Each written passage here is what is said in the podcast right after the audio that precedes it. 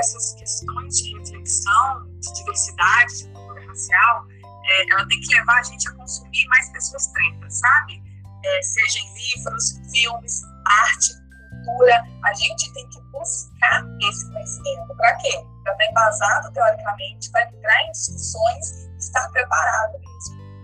E nesse sentido, tomando como base que o racismo ele é estrutural, não tem eu falar de profissões ou de qualquer questão que seja substantiva ou não, sem faltar as relações étnico-raciais. Se, se, é estrutural, né, se nós tomamos isso como princípio, é, todas as vertentes é, que nós tomarmos em termos de conteúdo têm que ser pautadas pelas questões étnicas. O contexto social-cultural influencia demais o aprendizado dos alunos. Na prática, nós precisamos, então, fazer ensino, seja baseado no meio em que o aluno está inserido.